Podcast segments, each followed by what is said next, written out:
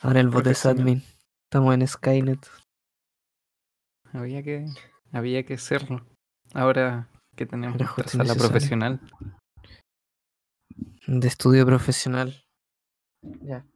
Modo- ya, ya veo modo- en medio del en medio del podcast vamos a escuchar una motocicleta a toda velocidad fuera de la calle. Siempre, todas las noches, todas las noches hay. Voy a suponer que solo una persona, no, no, no sé si serán personas distintas, no, no creo, pero se da vueltas en la calle, en la moto. Escuchas como tres, cuatro, cinco veces y después escuchas a los pacos. Y wiu, wiu, wiu. Todos los días tiene una persecución. Todos los días escucho el mismo patrón, es muy, muy extraño. Pueden ser- puede que los eventos persona estén. Puede que los eventos muy no estén relacionados, pero Maybe. es extraño. Una super coincidencia. Em, bueno. Damas y caballeros. Y personas no binarias. Bienvenidos. Bienvenidas y bienvenidas. Al fluir de la conciencia. El fluir de la único- conciencia. El único podcast que ha llegado a su tercer capítulo en la historia de los podcasts. Tercer capítulo. Eh, de la El historia. único. El único ¿Te, te podcast que ha logrado ese fin. mi reverb ahí? sí, eres como. Como el gallo que hace los adlibs. Soy como el rapero y tú me haces mi- mis adlibs. ¿Te acuerdas esa vez que tú estabas muy feliz conversando de un álbum de música? No me acuerdo cuál era. Y dijiste, me gustó mucho, pero el Ah. único problema es que tiene mucho reverb. Y yo te No, agarré creo- para el hueveo. Creo que ese fue Nacho. que que puede haber mucho Nacho. Ah, bueno, uno, Sí. sí. me acuerdo, alguien mencionó eso y dijo, ah, sí, tiene mucho reverb, como si fuese, o sea, como la gran observación. Y yo los agarré para el hueveo y de ahí en adelante, cada vez que hablaban de música, lo- eh, lo único que podía decir yo era, oh, sí, tiene mucho reverb. Es mi observación. Sí, se, se convirtió en un.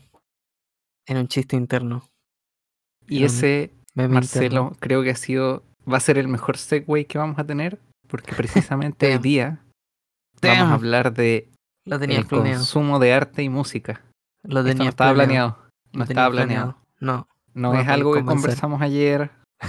No es algo que nos pusimos de acuerdo ahora, antes de empezar. Por supuesto. Es Por supuesto. non-scripted, non-edited, todo Absolutely natural, eh, Impromptu. biodegradable, non-GMO. em, eh, Yes. Yes. Acerca de. Sí, sí, si en algún momento suena mi, suena mi guatita, me van, me van a tener que disculpar todos, todos, tú, Marcel, Ujú. porque to- estoy tomando, tomé un vaso de bebida y lamentablemente soy muy susceptible a el CO2 Tomaste un vaso de veneno. de bebida carbonatada. Lo acaban de escuchar. Que, que resulta, yo El en general, No es un general- homie. no, no, en gen- o sea, tomo tecito, es como 99.9% agua, pero generalmente me, me gusta me, me gusta jactarme de la falsa mentira de que supuestamente yo no compro bebida, que acá en la casa en verdad no compramos bebida. en verdad eso Un es mito. muy falso, como es chistoso porque Preservado en el tiempo. eh, mm, mm, en acá no botamos las botellas. O sea, yo no boto las botellas a la basura. Tengo esta idea de que en algún momento voy a encontrarle un uso. Ay, ay, ay. No es como que piensas que algún día las vas a reciclar, sino que las vas No, a eh, utilizar. Ah, también. O sea, simplemente no quiero echarlas a la basura, a la bolsa de basura. Me da, me da Esa- cosita. Esas clásicas da- mentiras internas. Me, me da cosita también echar frascos de vidrio a la basura, porque siento que Yes. es muy, de, como, me- primero me da miedo por los, por las personas del- de la basura que no me gusta que les echen vidrio en la bolsa. Pero siento que es un desecho tan grande. e- Es vidrio, es- se puede reciclar, se puede No. limpiar, lo puede, es muy fácil. De hecho, una de las cosas que he estado haciendo estos meses, Ajá. estos últimos meses, ha sido guardar todos los frascos de eh, salsa de tomate. O sea, salsa de tomate Great Value venden en el supermercado. Que es, una salsa, rela- o sea, es una salsa, es un frasco relativamente grande. Deben ser como 700 ml. No es casi un litro, porque los norteamericanos ocupan las onzas y la weá. Y. Yes. Todos se y los estoy usando. en estadios de fútbol. Exacto. Y los he estado usando para las legumbres eh, y arroz. Entonces los Nice. saco de su bolsa flight y los meto en esos frascos. Debo tener como 8 o 10 de esos frasquitos. Eh, son, son buenos. Y por ejemplo, los frasquitos chiquititos de pesto que a veces compro, eh, los estoy usando para premedirle la comida a mi gata. Ya. Como es que a mi gata, eh, me imagino que la mayoría de la gente ocupa una tacita o un vasito y le mide la comida así. Yes. Yo Una- soy un, Cosa con medidas. yo soy un, un obsesivo y ocupo una pesa electrónica para darle exactamente la misma cantidad todos los días. Y de- es Una- una lata, de repente. Una balanza, una balanza electrónica comprada especialmente para ese propósito. Exacto. No para ningún otro propósito. Ningún otro propósito. No, la compré No. para pesar resina, en realidad. Hace como cinco años. Hacer las mezclas de resina epóxica y.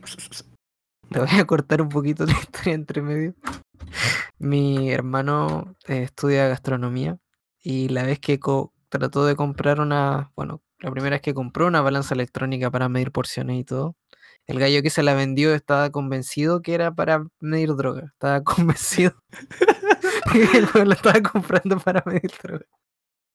Sí, voy a medir ese polvo blanco.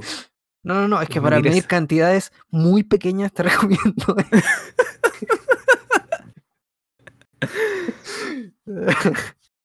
Esa harina. vender una hueá más cara. Toda esa harina blanca. El azúcar flor. Tú sabes, para medir el azúcar flor. Por supuesto. La- el polvo para. Para cocinar. Polvo mágico. Bueno, Baking soda. Bueno, dale. entonces yo no soy, por suerte, yo no soy el que le da la comida a la gata en la mañana. Es la Javi. Y yo no. Sí. My, my girlfriend, bro. Em, Su mujer. y- Exacto. posesivo. Y creo que no es buena idea, a mí por lo menos no me, no me gusta la idea de medirle la comida en la mañana cuando yo lo tenía que hacer por lo menos, era una paja, porque uno está dormido y se puede equivocar. Aparte que igual da, Yeah. da lata. Entonces lo que empecé a hacer es juntar estos contenedores, tenía unos contenedores chiquititos donde caben justo, justo la medida de la comida de la gata que hay que darle durante el día. Entonces lo que hago es una vez por semana. Antes lo tenía que hacer cada cuatro días porque no tenía estos frasquitos. Tenía solo cuatro contenedores. eh, y se los medía. eh, para en la mañana darle un- la mitad del frasquito y en la noche darle la otra mitad del frasquito. Y ahora con los, estos frasquitos de pesto los limpio y caben justo, más o menos justo los 50 gramos y los estoy usando para eso. Entonces mientras más frasquitos tengo, menos seguido tengo que medirles la comida. Nice. Entonces vaya a Eh, tener 30 pocillos. Claro, para, el, para todo el mes. Ahora el, el Yes. problema, el problema que hay con eso es que encuentro igual es placentero medirle la comida a la gata, me gusta. me gusta me- medir cosas. No, no sé, es, es entretenido, es Mm, no sé, eh, hay como algo hay algo relajante en, en medirle la comida. Y Debo decir que no había escuchado eso antes. Es que también, no es solo medirle un tipo de comida, porque por ejemplo, ahora, hasta hace una semana más o menos, estaba en el proceso de cambiarle la comida a la gata. Yes. Pasarle de la típica whiskas hecha de trigo a algo que esté hecho de carne que, al parecer es mejor para ellos y mi veterinario, mi veterinario, el veterinario de la gata, le dijo, o sea, me dijo Lo a mí, lo atienden los dos. claro, eh, o sea, nos retó mucho cuando la llevamos al veterinario. Dijo, no, le tienen que darle algo de carne, no le den algo de, de trigo. Y creo mi gata que- es bien mañosa. Yo creo que las compañías alimenticias tienen pagado a tu veterinario. ¿eh? Yo creo que por ahí anda la cosa. Puede ser. Eh, Es parte de y, la industria.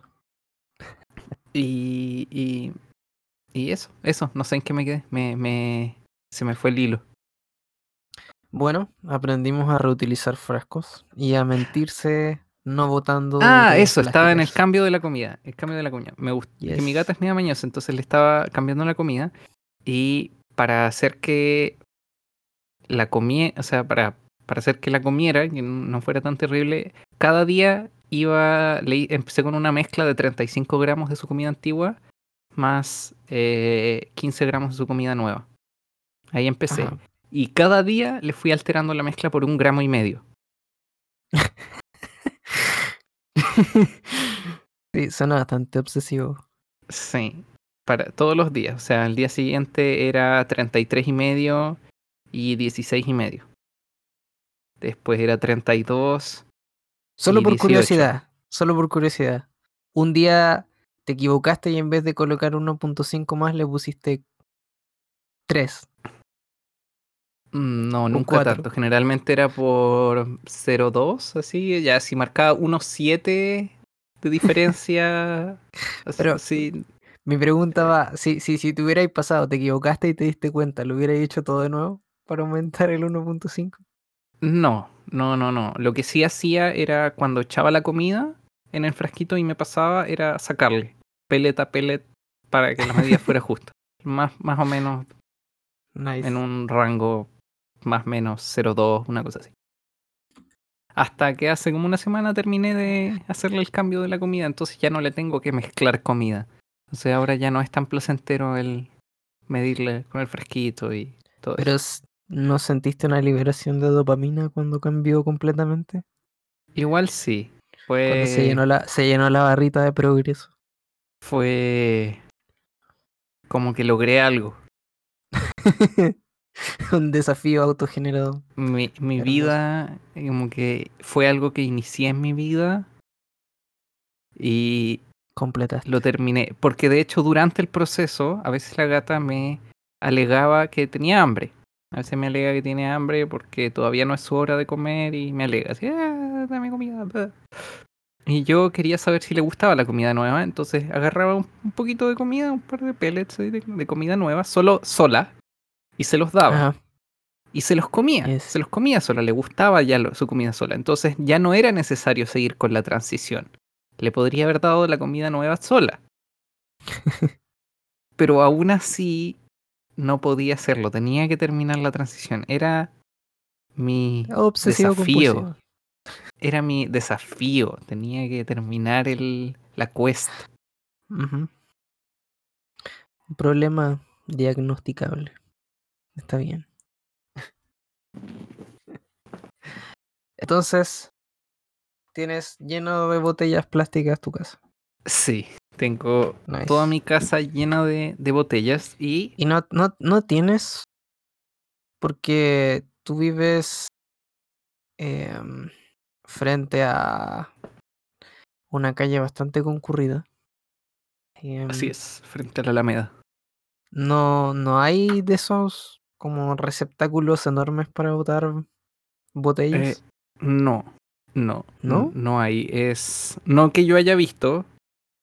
Eh, quizá, quizá al- hay- puede que haya alguno por ahí, pero es demasiado, quizás es demasiado lejos como para solo ir a entregar eso. Aparte, mi acumulación de botellas está tan grande, es tan grande que probablemente tendría que hacer dos viajes si quisiera entregar, deja- dejar todas las botellas.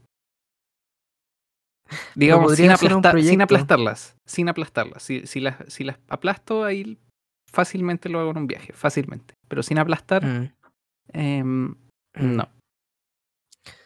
Puedo decir que podría mentir y decir que no me ha pasado, pero hace un par de, de semanas me pasaba lo mismo, que tenía la, la... A mí me encanta, si hay una hueá que me encanta hacer, es mentirme a mí mismo, es mentirme, decirme mentiras y creérmela. Soy, soy, me encanta esa weá. Em, y la idea de como que todas esas cosas que podía reciclar, el, el plástico, el vidrio, las latas, las estaba acumulando porque las iba, las iba a reciclar finalmente.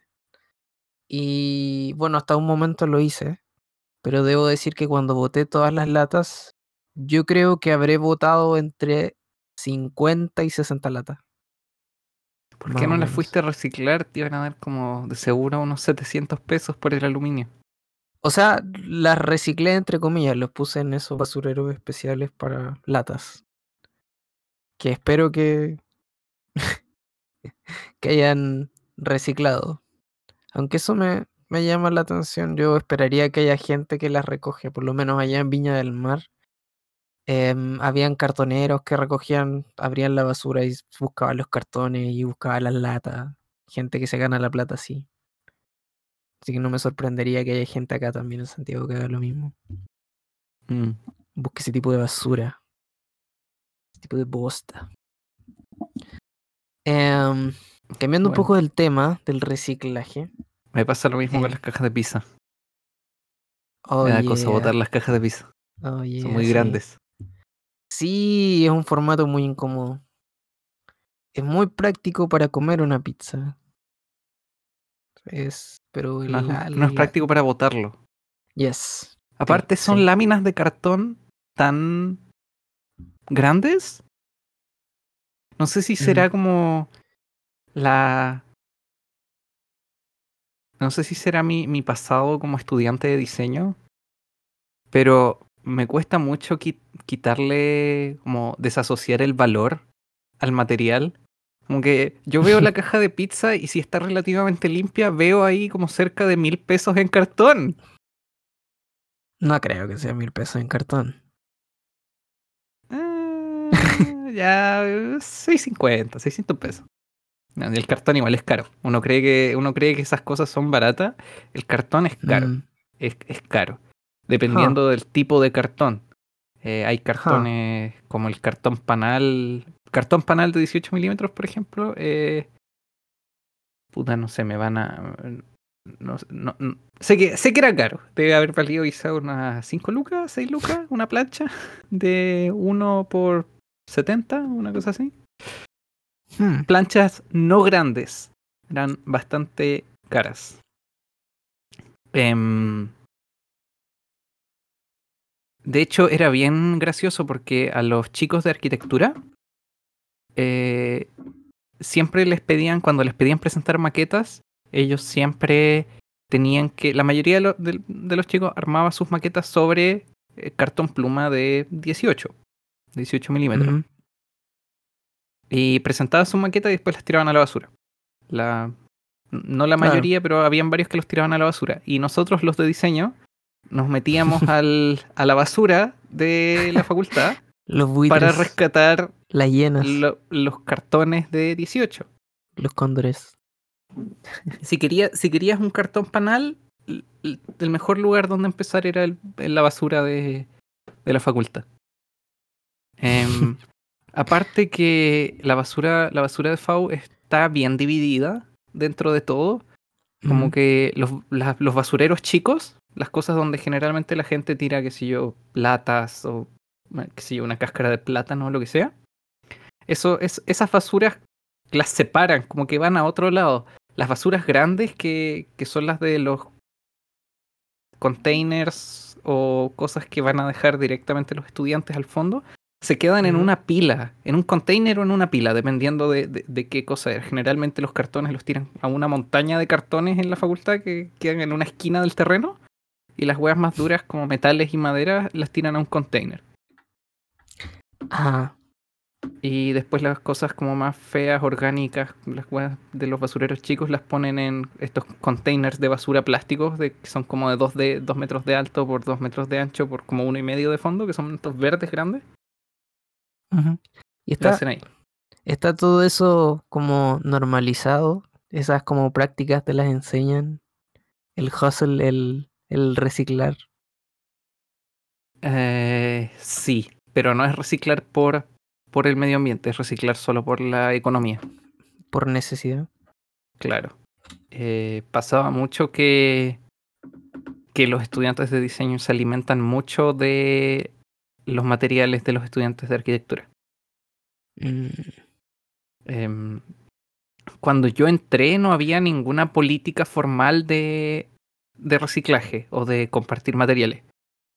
Cuando ya estaba en segundo o tercer año empezó una iniciativa bien bonita que creo que le desarrollaron en una toma, que fue Mm. colocar muebles, eh, no como estantes, sino que como unos, unos cajones apoyados contra las paredes, donde la gente podía dejar sus materiales que no iba a usar, cartones, em, papeles, maderas, todo eso. Entonces la gente podía dejar sus cosas ahí y otro estudiante podía llegar y tomar esas mismas cosas. Yo ocupé, eso- Y yo ocupé eso. Funcionan muy bien. En- hasta, hasta donde yo estuve en esa facultad funcionaban muy bien. Y también eh, no solo funcionaba porque servían para retirar cosas si necesitabas un material para, para prototipar o algo así, sino que si encuentras un, una- un trozo de cartón tirado, lo puedes ir a dejar directamente ahí y, les va a servir a otra persona. Huh. Em, Y porque pero sí. me, me- imaginaría que esas iniciativas, pensando en la, la malicia generalmente del chileno, habría gente que se queda esperando y se lleva un montón de cosas que no necesita. No, en general no hay, no, no pasa mucho eso.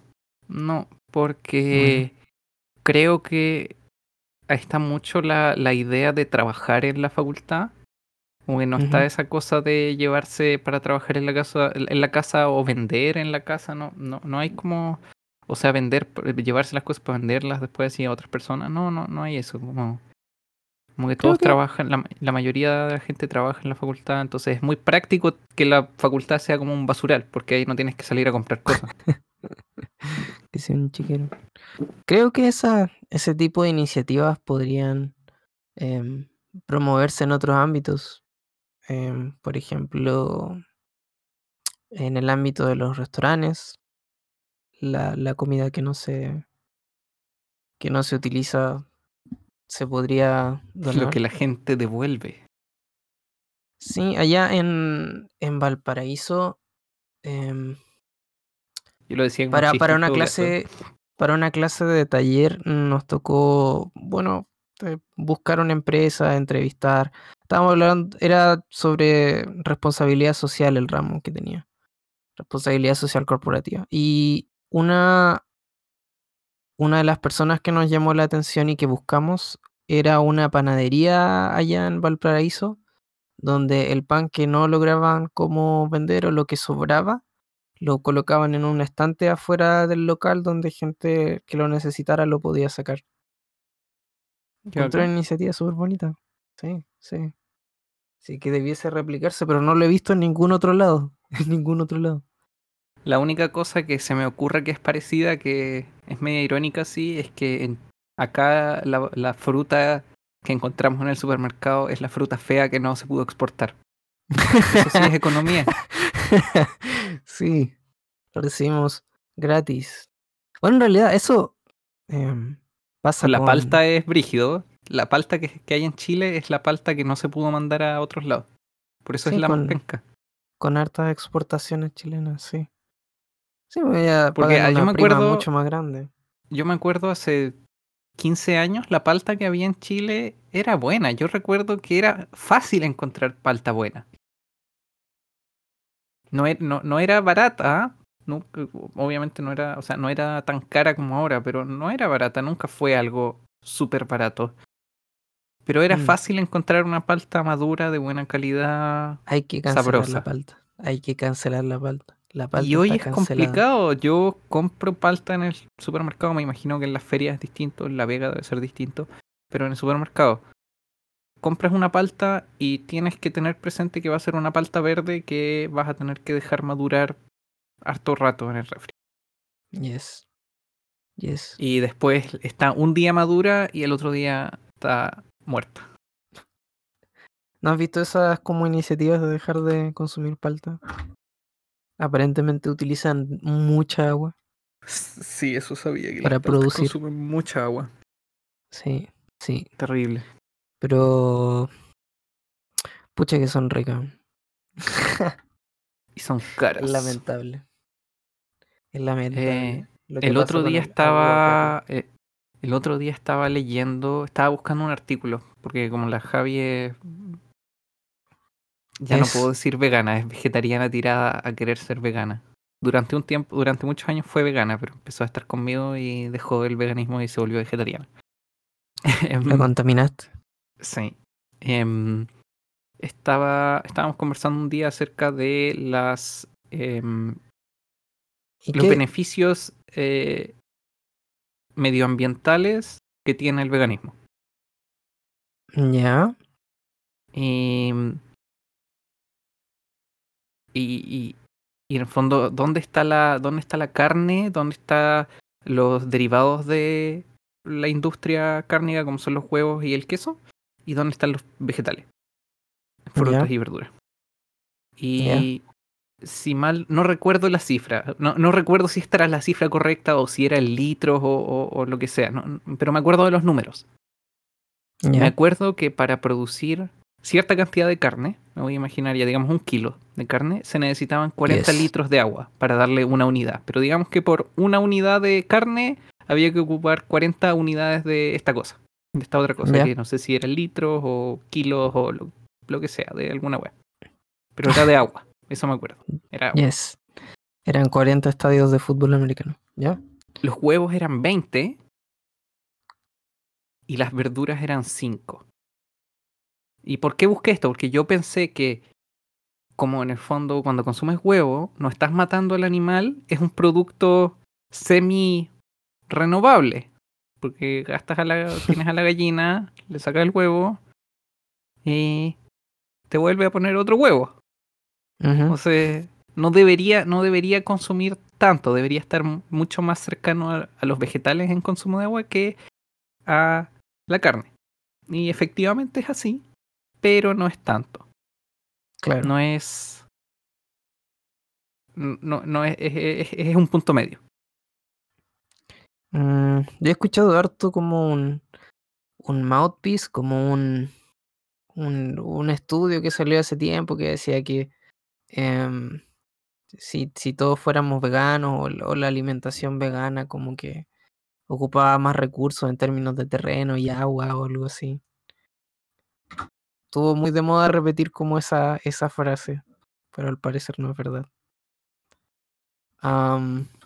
Lo otro que he escuchado es que comer aparentemente pollo es, es más, se consume menos agua el comer pollo, se consume, se ocupa menos terreno también que el consumir carnes rojas. Es como cuatro veces una cosa así, menos dañino.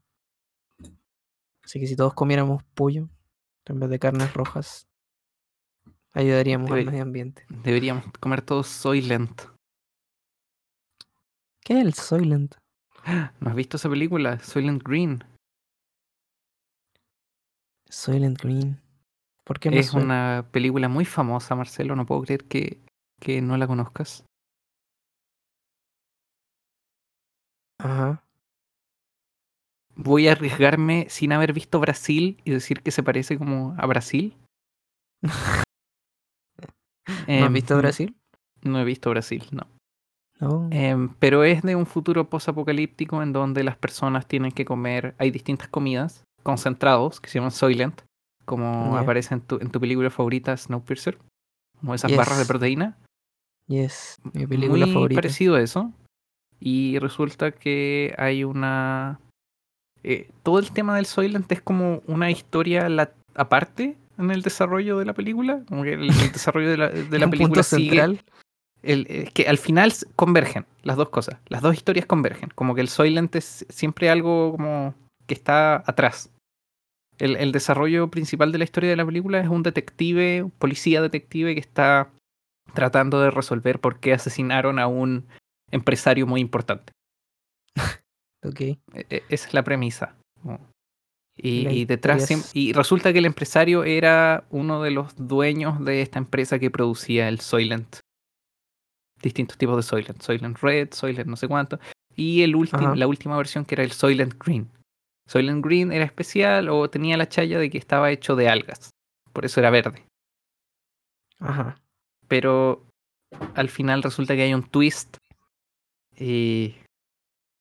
No lo voy a spoilear, pero hay un twist. Y, y de, de- de eso se trata un poco, de. de. De cómo convergen esas dos cosas. Es como esa película del Christopher Nolan, donde son tres historias que convergen. Es lo mismo, ¿no? Convergente, divergente. ¿Cómo se llamaba? Dunkerque. Ahí está. Eso. Ay, no lo he visto. Y eso. ¿No has visto Dunkerque? Es bueno. No. ¿Es esa donde hay aviones? ¿De casualidad? Yes, yes. La única Sí, película con aviones en la historia. Eh, recuerdo haber visto, no sé si un video un artículo, que hablaba acerca de las. em, ¿Cómo era? Como. Historical un- inaccuracies. No sabría cómo traducirlo. una, ina- inaccuracies. Eso mismo, como errores históricos en películas. Y eh, si mal no recuerdo, en esa, esa película aparecía porque creo que pintan a los aviones nazis, a los BF-109 con amarillo. Y creo que no. La película es como en 1943, una wea así. Y resulta que los BF-109 no los pintaron amarillos hasta 1944 o 1945. Pero era una cosa como de fechas, como que la Ah. pintura no calzaba con el año en que supuestamente había pasado las- los eventos.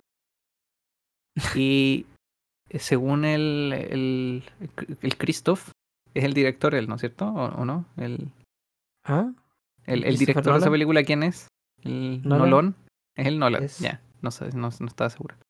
Eh, Yes. le preguntaron por qué, o si le preguntaron a él o al cinematógrafo, no, no, no recuerdo, pero la respuesta fue que lo sabían, que no fue tan al azar que, ah, sí, porque sí, sino que pensaron que para la audiencia quizás sería muy difícil identificar qué avión era cuál, de, de qué bando era, porque justo en ese año, Mm. en el 43, digamos que es el año 43, eh, ambos aviones estaban pintados del mismo color. Ambos países se pintaban gris, por ejemplo. Entonces, quizá para la audiencia, o, o probaron en, en audiencia y la gente no sabía qué avión era de dónde. Entonces le cambiaron el color a los BF-109 a amarillo, que es un color históricamente correcto que se usó en la Segunda Guerra, pero eh, que fue después. Suena. Suena eh, lógico. Función suena- versus. Es un cambio, precisión. digamos, claro, es un cambio que... Es un cambio que arruina toda la película. Se vuelve una mierda. porque- por eso. no, eh, eh, creo que, digamos, me gusta eso, como que ocuparon algo, no los pintaron rosado o, o az- azul claro o azul oscuro o rojo o lo que sea, los pintaron de un color en que efectivamente fueron pintados en un momento. Yes. Yes. ¿Qué, qué opinas de la filmografía de, de, de Nolan? ¿Cuál es tu opinión? Ay, no sé, la tendría que buscar. A ver. Christopher Nolan. Filmografía. Tecleo. Cleo tecleo. Eh, el origen. Uh, Batman, el caballero de la noche. Interestelar. ¡Ah! Él fue. ay, wow. Descubriendo Eh, cosas. Don Neville. Memento. Memento he escuchado que es buena, pero no la he visto. Eh, sí, es bueno. Insomnia también. Pues Batman, The Prestige, The Dark Knight, Ince- Inception. Ah, ya, ya. Este es el hombre de Inception. Puta, ahora parezco un ignorante, sí. Christopher Nolan. The Dark Knight Yes. Rises, El hombre de acero, Interestelar. Yes. Pucha, no. No sé, no sabría qué, qué opinión. ¿Qué opinión formular? Sí, ¿no? Mm, la- las películas que he visto de él, que no han sido muchas.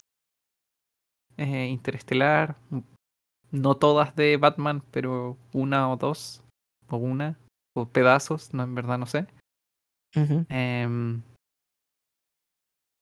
Lo mismo con Inception, no la he visto entera, he visto como la mitad. Pero lo que he Mm. visto me ha gustado. Digamos que eso. No he visto mucho, pero lo Mm. que he visto me ha gustado. Controversial. Eh, yo siento que sus películas son como más de un concepto, como que tiene una, una, una gimmick detrás, la trama. Este gallo como que pierde la memoria cada cierto tiempo. Eh, esto se va a tratar de cómo la gravedad afecta el tiempo.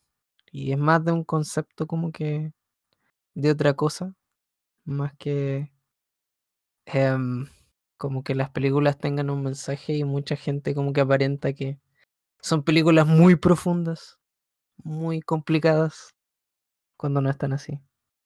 No digo que sean malas, pero digo que como las, la gente la las tres infla mucho. de Batman, que son Batman serio realista. Porque ese es el concepto, ese es el concepto de Batman serio Sí. realista. Sí, sí. O sea, The Dark Knight es una tremenda película, en mi opinión. No sé. No sé. no- yo no Eh, soy muy. No, no me gustan mucho las películas de superhéroes, pero me encanta Dark Knight. No sé si. No, no he visto otra película que se acerque a.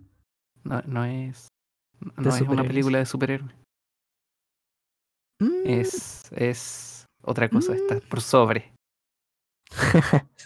sí, No, no. sí. Sí, yo lo decía de broma. ¿eh? Marcelo, que vas no- a tener que dar explicaciones. No, s- no, no sé, siento que muchas de las películas estas de Marvel como que siguen la misma fórmula siempre. Me cuesta encontrarle así Ah, como ah. un valor diferenciador. Hablando, a ver, perdona que te interrumpa, pero No, como, como dijiste esa cosa de, de, de la fórmula y todo eso, es increíble como Marvel, que me imagino que debe haber tenido un montón de, debe haber tenido un montón de, de, de- gente detrás observando la producción para que las películas siguieran la fórmula correcta. la trama. Exacto. Em, y deben haber hecho un montón de testeos con audiencia, no, no me imagino que no. Pero, como- Todos los estudios. pero me llama la atención cómo ellos tuvieron tanto éxito y Star Wars eh, fue un gran fracaso. Mm, Considerando que son de la misma empresa, como que uno ya, uno tendría, tendería a pensar que ya sabían cómo hacer estas películas heroicas que les gusta a, a la gran mayoría de personas. mm. Sí, sí. em, creo que eh, la- las distintas franquicias tenían como distintos, no sé si es la palabra correcta, pero arquitectos detrás de detrás de cada una de esas franquicias. Em, detrás de Marvel está este gallo, el Feige, Feige, no sé cómo se pronuncia su nombre. Pero siento que en cada una de, la- de las películas de Marvel como que elegían un director como que tuvo alguna otra película buena y lo ponían a dirigir una IP nueva, pero siempre había como alguien detrás que em, controlara que el curso de la historia siguiera una forma lógica. A mí me parece que con Star Wars no pasó lo mismo y por eso ocurrió lo que ocurrió. Eso en todo caso ya lo discutimos también la semana pasada. Así que, La semana antepasada. antepasada, Yes. llevamos tantos capítulos que no logro, Yes. Llevamos 300 capítulos. ya no logro ubicarme. Bueno, Joe Rogan, en fin. vamos por ti. Eso me- nos, nos lleva al perfecto segue, Al perfecto segue. perfecto segue, que es lo que quería comentar al principio, al principio de del podcast que nos desviamos un poco, pero está bien. Sí, este esto sí. está hecho para desviarse. Que era acerca de el tema, eh, lo que conversamos, lo conversamos un poco ayer, que era el consumo de arte. Yes. Cómo, eh, cómo se consume el arte y si hay una forma de consumir arte. Em, nosotros lo conversamos más que nada con música. ¿Por qué? Para recapitular. Eh, hace poco me compré unos audífonos y busqué unos audífonos que fueran de frecuencia plana y me compré unos audífonos que supuestamente eran de frecuencia plana. Resulta que al final no eran de frecuencia plana, pero, pero bueno. Pero con la idea en la mente que tenía que la frecuencia plana de un audífono era. Perdón. Era lo. Lo mejor porque de esa forma. Porque esa era la forma que el artista quería eh, que tú escucharas la canción. Y ahora este- esto- esta última semana he tenido un cambio de opinión en que la mejor forma de eh, apreciar el arte eh, Es- es a través de algo que uno disfrute, no necesariamente lo que el artista eh, sí o sí quería representar como dentro de, de un margen, obviamente. Pero podríamos discutir, si lo llevamos, lo podemos llevar, también llevar a la pintura, quizás un poco más fácil. Eh, quizá el artista cuando estaba pintando un cuadro eh, tenía luces de tungsteno, las luces naranjas.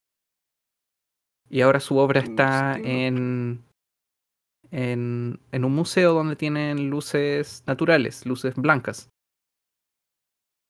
Ahí entonces, tú como persona que está observando el cuadro, ¿estás realmente apreciando lo mismo que el artista tenía eh, en su visión original? Porque en su visión original él lo hizo con luces anaranjadas, porque él veía el cuadro y, e hizo el cuadro pensando que estaba con luces anaranjadas y ahora tú lo estás viendo con luces blancas. ¿Está, ¿Es eso bien? ¿Es, es eso malo? Vas por ese estilo del. La, la pregunta es por ese puritanismo. Exacto, sí. Va un poco por ahí. Mm. Mm. Mm, no sé. Personalmente no, no me gusta mucho, ya sea arte o, o en, en cualquier forma, sea música, sea, em, sea una pintura, sea una película, cuando necesitas así como un contexto así como muy brígido para disfrutarla, siento que si no, si no es capaz de defenderse por sí sola. mm, Pero claro, ¿cuál es el límite? Por ejemplo, hay gente que dice que la mejor forma de apreciar cierta película es en IMAX. Ah, que verla en el cine no es suficiente, la tienes que ver en IMAX, porque en IMAX es mejor. O que, a ver, o que por ejemplo, a ver, la última controversia que me acuerdo que podría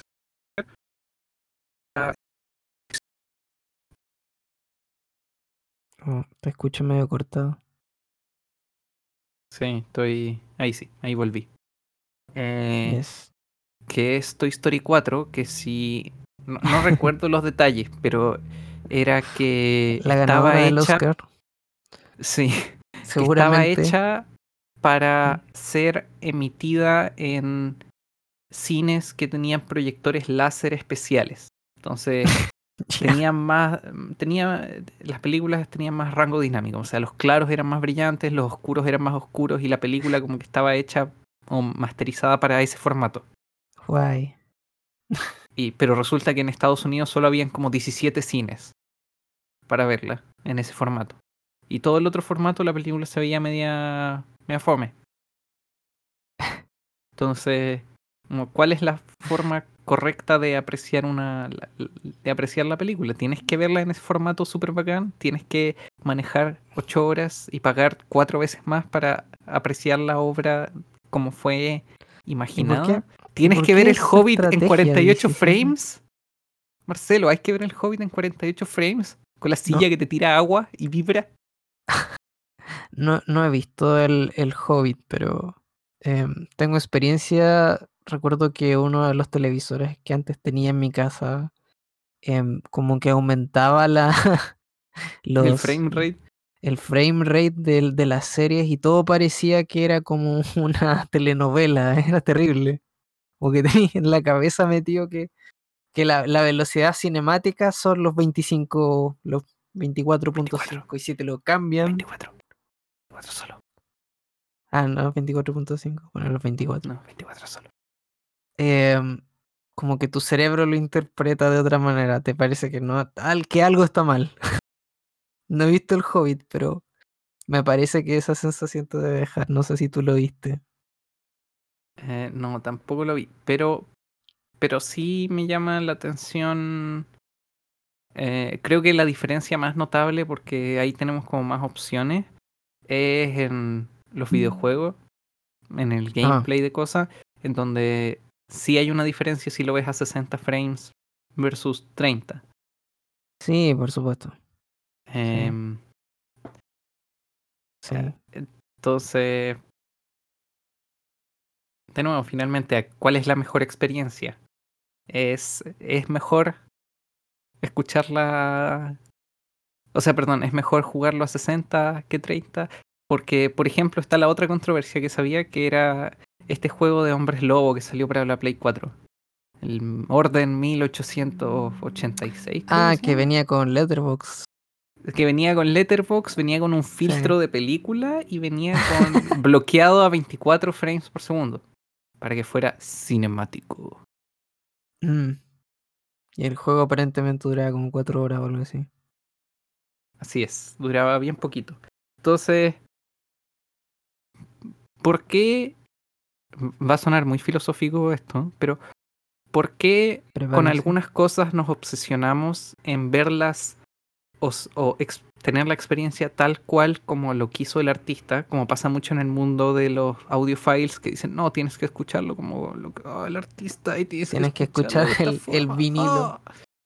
Y como en, en otras, en otras, en otros mundos, como por ejemplo el cine, nuevas experiencias que son las que quizá el, el director quiso meter en la película, como es el Hobbit con sus 48 frames, em, te dicen, te dice la gente como, ¿sabes qué? No lo veas en 48 frames, porque vale que ya, velo en 24, Mm, porque no, va- no vale la pena, eh, afecta negativamente el producto. Pero tú como consumidor, ¿quién eres para juzgar lo que quería hacer el, el director? Es complicado. Complicado. sí. en el en el cine me cuesta pensar en un ejemplo.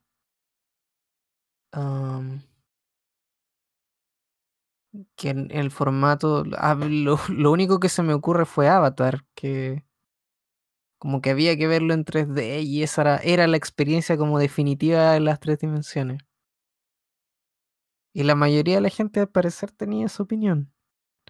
O esta otra película, mm, Snowpiercer. ah, ¿cómo se llamaba? La, la, la en el espacio con la Sandra Bullock. Eh, Gravity. Shit. Gravity, Gravity. También la, la inflaron mucho con el 3D.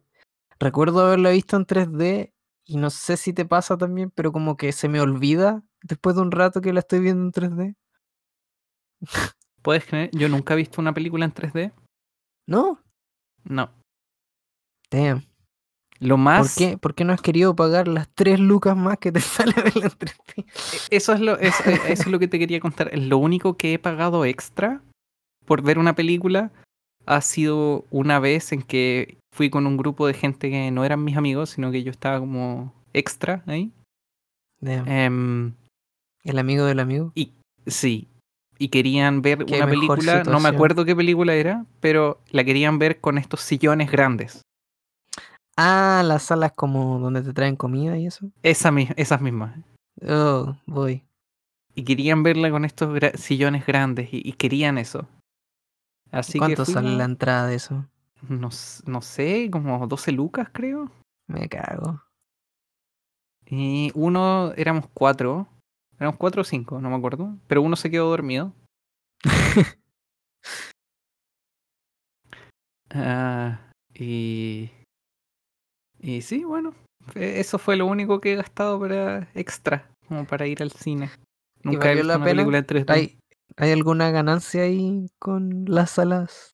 Con Es cómodo. Es cómodo. Eh, eh, tengo que decir que es bien cómodo.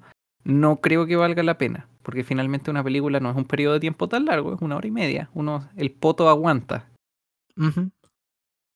Em, si quieres quemar dinero, eh, Esa es una buena manera. es una buena manera. ¿Y qué wea, qué wea viste? No me acuerdo. Mm, Me acuerdo más del sillón que de la película. así de buena es para experimentar. Añade mucho. Añade mucho. Pensando en tu amigo que no era amigo, que se quedó dormido en el cine, ¿no te ha pasado que le muestras una película a una persona y esa otra persona se queda dormida? ¿O no, no pesca la película? Me pasó una vez, pero es porque yo tampoco pesqué la película. Nice. Me nice. acuerdo una vez que estaban unos, unos chicos de visita en mi casa. Es de esas situaciones en las que sus papás, cuando éramos bien pequeños, sus papás venían a la casa y estaban con los hijos y también se uno tenía que socializar. Y dije, ah, ya veamos una película. Y yo puse Spaceballs, la parodia de Star Wars. Yo Ah, la debo haber vista, yo la debo haber visto, me encantaba esa película en ese tiempo. Y antes de verla con ellos la debo haber visto una vez al día durante el último mes. Chush. Damn. Creo que Y nunca ya esa vez Spaceballs. y, y justo esa vez la que la, la vez que la puse con ellos sentí que era mucho ya. Sentí- como la que no me agarró. esa- la, la- la- la vez número 31 que la vi no me, no me agarró la película. No la, no, no la disfruté. La, la complicada trama de Spaceballs. Y no pude verla. Me tuve que parar. Estaba muy aburrido. Estaba muy aburrido y me paré y me fui. Nice. Y después ellos también se fueron. No entiendo por qué si la película es tan buena. Yo la había visto ya 30 veces. Tenía que ser buena. Nice. Am, a mí me pasó cuando le traté de mostrar a alguien ese documental que te dije que vieras. ¿Cuál? Dear Zachary, querido Zacarías. Creo que no lo he visto tampoco. Pucha. ¿No la viste? No estoy seguro. Puede que sí, La- puede que no. No me acuerdo. Tendrías que contarme la trama. Es un documental, ¿ya? Em, que graba em, un tipo sobre un amigo suyo. que murió y que era una muy buena persona y quería hacer un documental sobre su vida preguntándole a la gente más cercana. Y eh, a lo largo del documental ocurren cosas seguidamente más tristes. Y es una película, es un documental muy fuerte. Muy, muy fuerte emocionalmente. Entonces no, no lo he visto. Lo siento. Lamento Me parece, me parece que sí. Me parece que lo sí. vimos juntos. No, no, no, no. Eh. No, no, yo lo vi solo. Yo lloré solo con ese, con ese documental. Sí. A ver, lo voy a buscar. A ver si la portada me hace sentido. ¿Te suena? Dear Zachary, querido Zacarías. Vea, lo recomiendo al 100%. Si quieren llorar un ratito. Ay, no lo he visto. Pucha. ¿No? Bueno, No. lo, eh, lo podrás mirar en algún momento. ¿Te ha pasado con alguna película audiovisual? Un medio audiovisual que te ha hecho llorar. Eh, sí, te ha hecho soy sentir. muy, soy muy llorón. Me gusta emocionarme con las películas, No con la música, aparentemente. no con la música. Eso es, bueno, lo que conversamos ahí. Con la música no, me cuesta mucho tener un vínculo emocional con la música.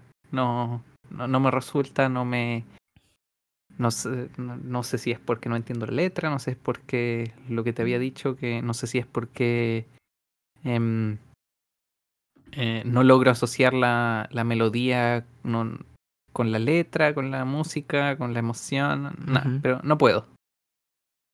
Yo Me gusta que escuchar melodías bonitas y nada más. te falta em, dedicarle un tiempo, ser un espectador más activo para conectarte. Pero con la- las películas me- lo hago. Con las películas me, me, me- me gusta. Me gusta emocionarme, me gusta llorar con películas. Mm. Mm. ¿Cuándo fue la última vez? Eh, creo que fue cuando vi. Cuando mataron a la mamá de Bambi. Mujercitas. Sí. Me gustó mucho esa película. Pero no es una película triste, ¿eh? Solo me emocioné. Lloré de emoción, no de tristeza. Damn.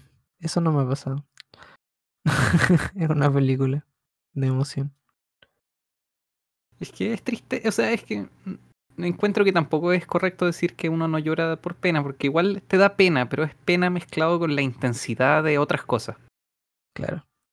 Como que la pena es el catalizador de las lágrimas, pero lo que la las impulsa son las otras emociones. Claro. La. Esa es donde está el Anthony. Chamalet, ¿no? El, cha- el, el shawarma, el Timothy shawarma, sí. Timothy. Es. El shawarmalet, sí, ese mismo. Chal, chal, Chamalet. Yes. ¿La recomiendas? 10 de 10? Mujercitas, sí. Mujercitas me gustó 20 de mucho. 10. Ganó un Oscar, Mm. creo. O dos Oscars, o tres Oscars. Ah, No sé. ¿Puede ser por vestuario? Es una película como de época, ¿no? Sí. Ver, Sí, de- sí, si es de época ganó vestuario. A ver, Little Women 90 y- tiene un 91% según lo que vi en Google rápidamente. Eh, Oscar es... No, a ver, la directora es... La directora fue nominada, dice Mm. acá... Es la, la misma Sí, directora Costume que Design. ganó. cos- Sí, si es de época ganó Costume Design, sí.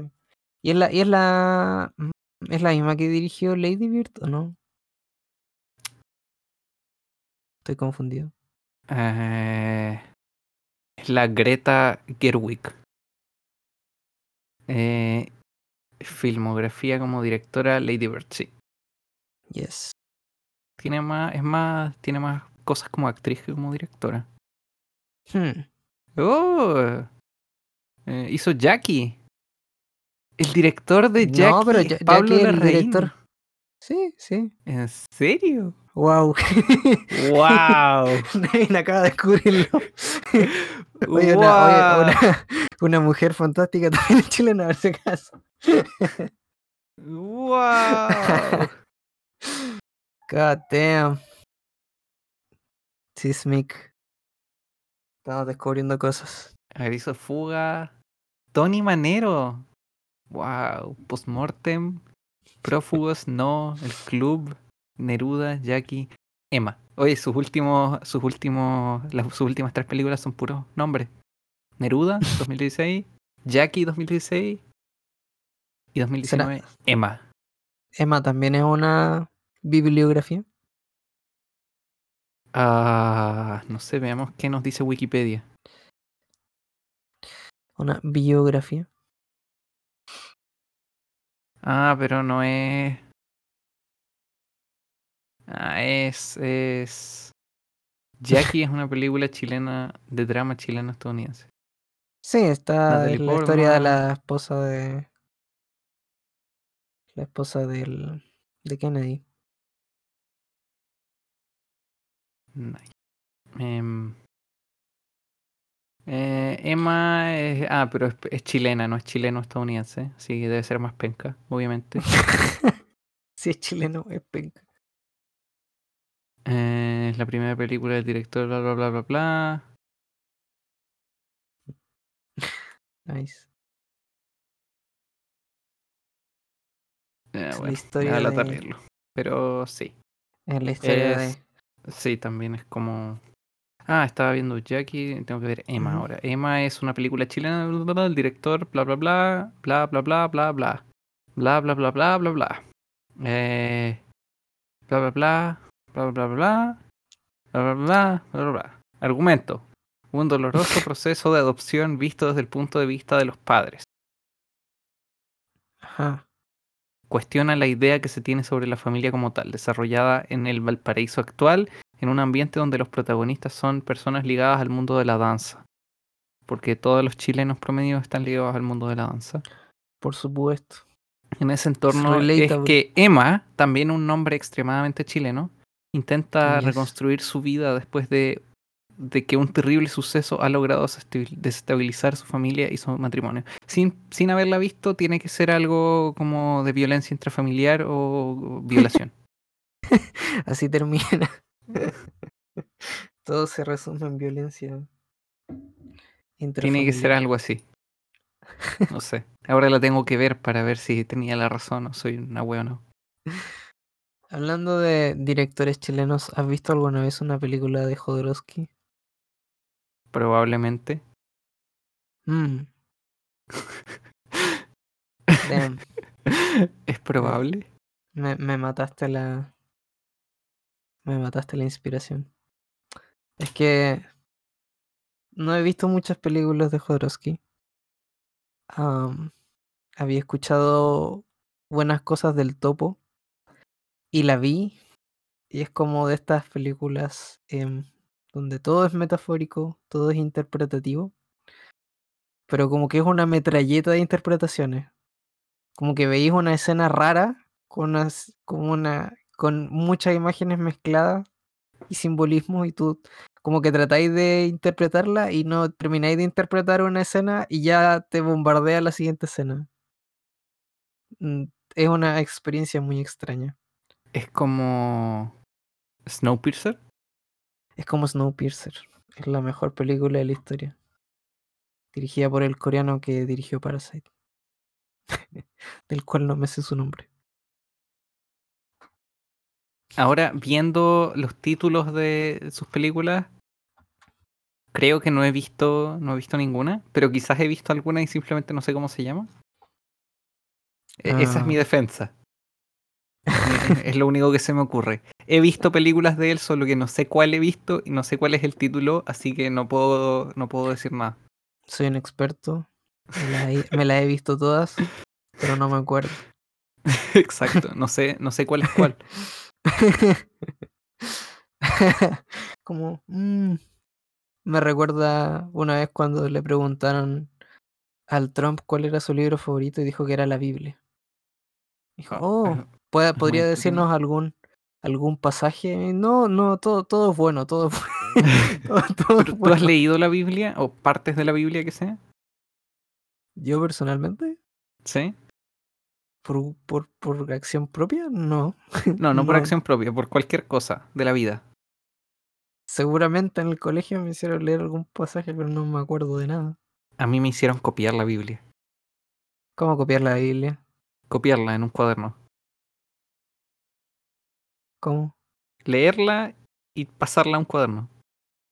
¿Una parte? Sí, ¿Y para qué? para aprenderlo. ¿Y te sirvió? ¿Te acuerdas de algo? No, no me acuerdo de nada. No me acuerdo de absolutamente nada. Me acuerdo que tuve que copiar, pero no me acuerdo qué decía.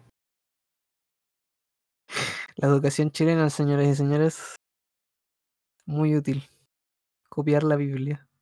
Sí, era, era, no era tanto. De, en- mi letra es bien grande. ¿eh? Y me acuerdo que eran como 16 páginas de cuaderno.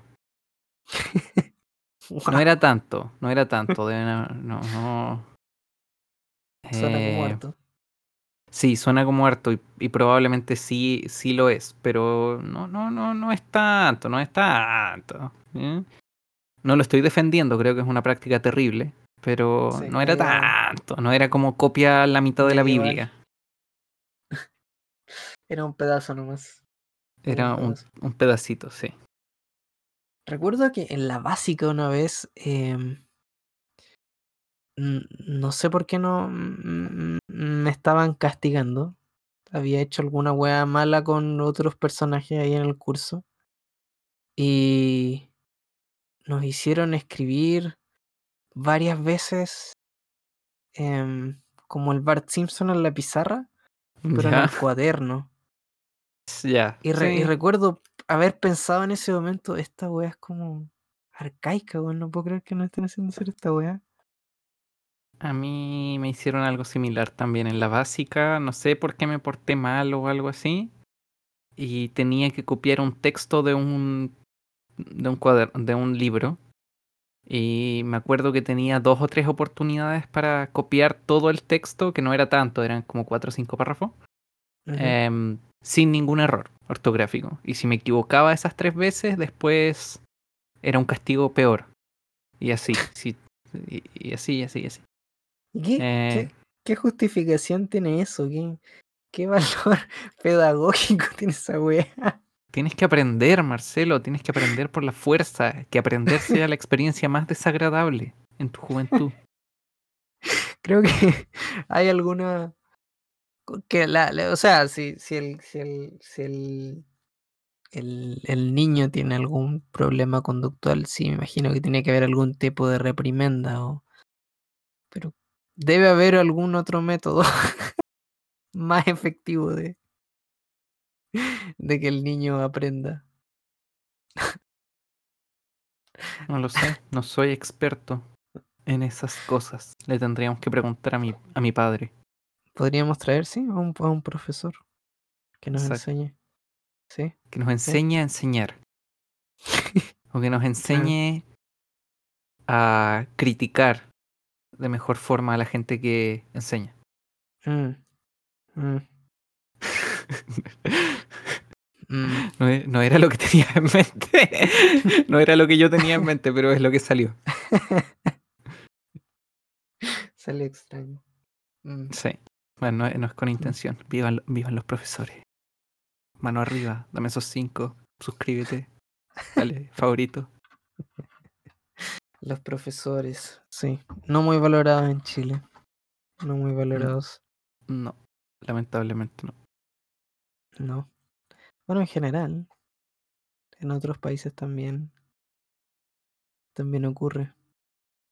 En Gringolandia pasa mucho. Profesores que tienen que Eh, pagar ellos mismos por sus utensilios. Ah, sí, Yes. bueno. Eh, Yes. Una práctica extraña. a extraña. nosotros. A nosotros.